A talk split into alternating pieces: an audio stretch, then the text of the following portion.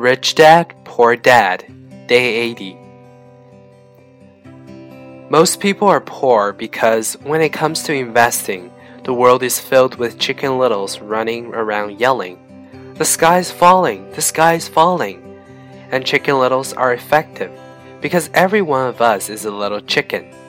It often takes great courage to not let rumors and talk of doom and gloom affect your doubts and fears. But a savvy investor knows that the seemingly worst of times is actually the best of times to make money. When everyone else is too afraid to act, they pull the trigger and are rewarded.